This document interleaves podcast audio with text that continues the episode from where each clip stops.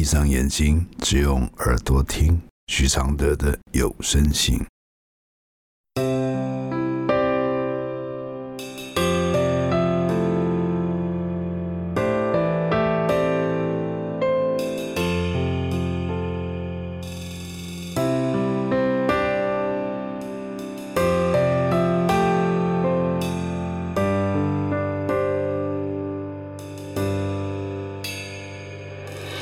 如何解开死结，如何流下眼泪？如何体谅愁对？如何反省谦卑？第一百六十封信，提离婚的人就是叛军吗？来信，老师，我以为我不会再麻烦你了，没想到我提出勇气要离婚，跟先生坦诚这段没有爱的婚姻，但自己的家人对我百般不谅解，亲弟弟甚至查我的笔电，查我的行车记录器，我说连我先生都不查。他们却反应比他们还强烈。现在全家人都当我是敌人。我爸爸说，许常德会害死很多人。我妈妈说我有思想偏差，叫我要去看医生。这个世界说真话没有人要听，只是一段婚姻，感觉你就是一个叛军。他们说我是自私的妈妈。说我是不及格的妈妈，但我又不会因为离婚就丢下我的孩子。孩子长期也都是我自己一手带大，该怎么打这场战呢？你可以教教我吗？我的回复是：虽然我不知道你提离婚了，虽然我也没有回过你有关离婚的议题。虽然我并不记得什么，但是我冷静一想，你的父亲会这么认为也是合理的。那一定跟你没有好好介绍我的观念，又不断说被我影响有关。当然，也跟我在很多地方提要大家离婚更有关。你要清楚，我的观念之所以被说是邪教。就表示人数是少数，不理解和不认同的人是多数。你一定要了解，他们在查电脑时，他们在怪我时，内心都是滚烫的。他们很焦虑，他们很担心，但他们绝对不会对我做出危险的事。怎么让他们这个滚烫的焦虑平静下来？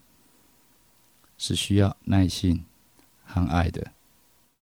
跟爸爸说，你会先不看我的书和脸书，可以的话，在他们面前把书丢到垃圾桶，然后让妈妈陪你去看心理医师，好证明你是不是生病了。最后，你跟弟弟说，就算这一次是你外遇。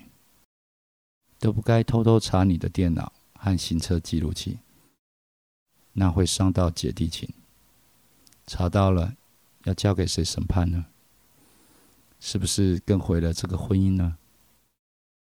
所以，首先你要先健康起来，你要对你的这个选择负责。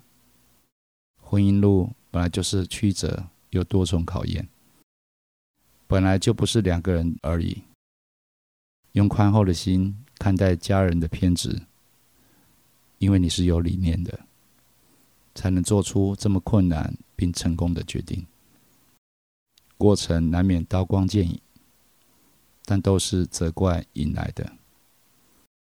你只要用你爱你女儿的心去看待父母的不了解，你才不会被伤到，你才能发现这一切的问题都不在人。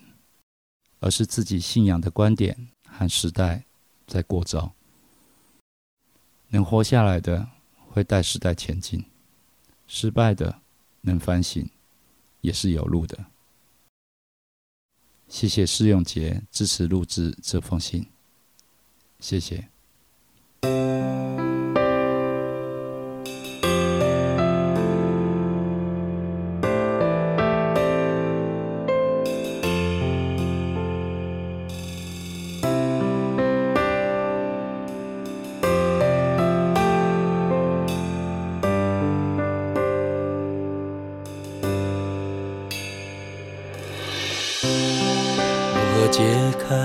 死结？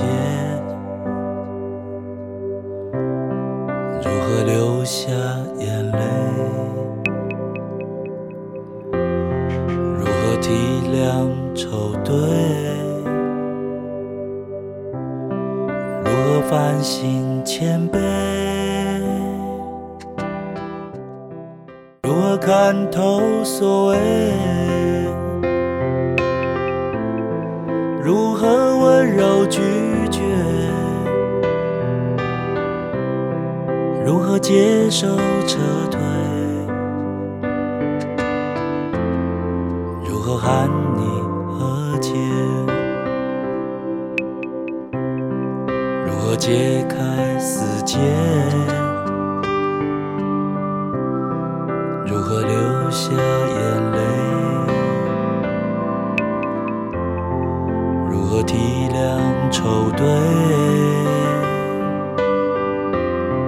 如何反省谦卑？如何看透所谓？如何温柔拒绝？如何接受撤退？和喊你。